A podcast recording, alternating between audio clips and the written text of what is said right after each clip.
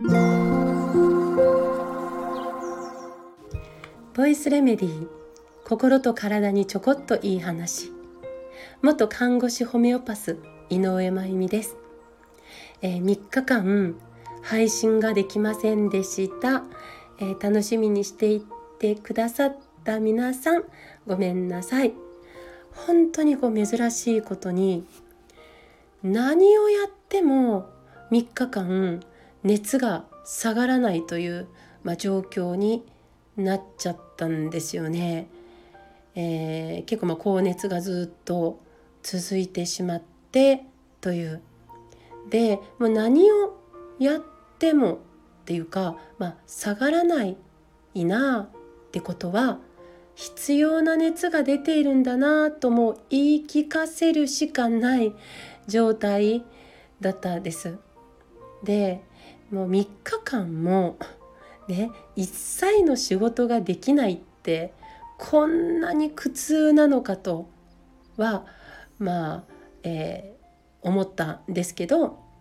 まあある意味逆に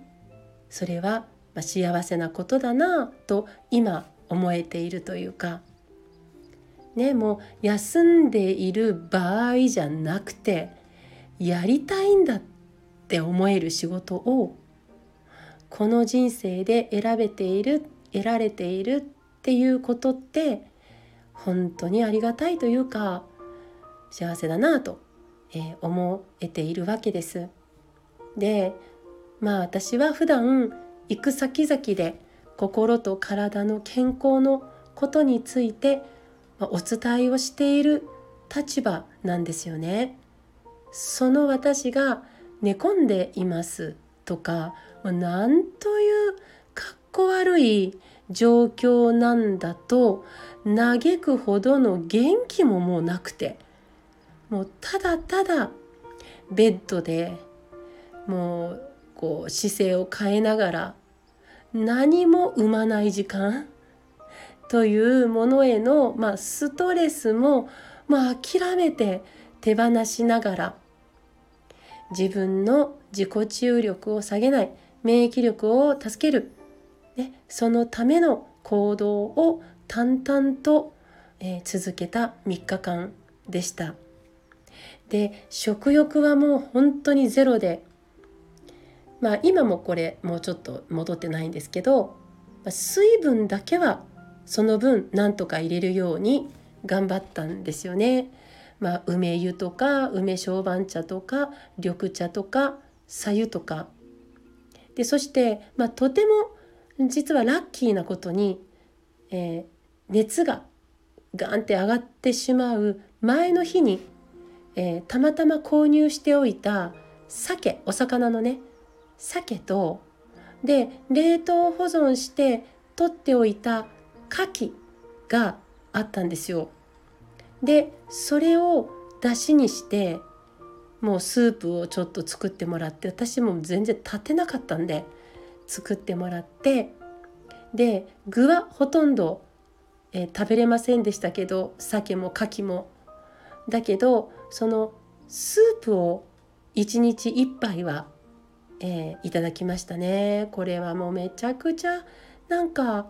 美味しかったです。でビタミン D と、まあ、アミノ酸と亜鉛をスープから取り入れられた、ね、それができたっていうことはきっと回復の役に立ってますね。そしてミネラルの最終的な調整に、うん、信頼できるメーカーのミネラルを飲みましたね。で私はまあホメオパスなので当然なんですけど自分の症状に合わせたレメディーも選びました。で何をレメディーの何を入れても熱は下がらなかったんです。だからもううんもう必要な熱なんだよなってもう開き直る。一方で、まあ、レメディーを入れて、えー、過ごせた過ごしたことで、まあ、水分摂取とそして排泄そこには苦労しないで済んだっていうことをまあ支えてもらえてたんかなとも思えてます。なので、えー、本当にベッドからほとんどお手洗いおトイレ以外はほとんど動けない、えー、状態であったんですけど体力を落としすぎないうちに回復できたかなと思っています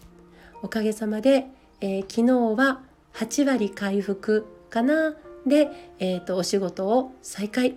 そして、えー、今日は9割回復を目指せるんじゃないかな。って感じです。そして明日からは東京埼玉へ3日間のお話し会にはもう100%回復で向かいたいと思ってます。えー、初日19日は東京都葛飾区で亀有って読むかな亀有北集い交流館にて1時30分から血液を元気に貧血の仕組みと対策の話と題してお話しさせていただきます。これめちゃくちゃ大事なので、えー、来てほしいなはい。そして、えー、翌20日土曜日ですね、は、埼玉市中央区 WithYou 埼玉さんの方で、1時半からワクチンのお話と私たちの体の素晴らしさと題してお話をさせていただきます。こちらは動画配信をアーカイブでしてくださるとのことなんですよね。えー、なので当日現地に来れない方もえー、視聴していただける講座になってます。そして最終日21日は、えー、埼玉県加須市八甲村というところで生まれてから死ぬまでに大切なたった7つのことと題して10時半からお話をさせていただくという3日間です。えー、コメント欄にお申し込みの詳細を載せますのでお時間ある方はぜひ聞きに来てください。もう、えー、突然時間ができたからもうもう来ちゃったよでも全然 OK お席あります。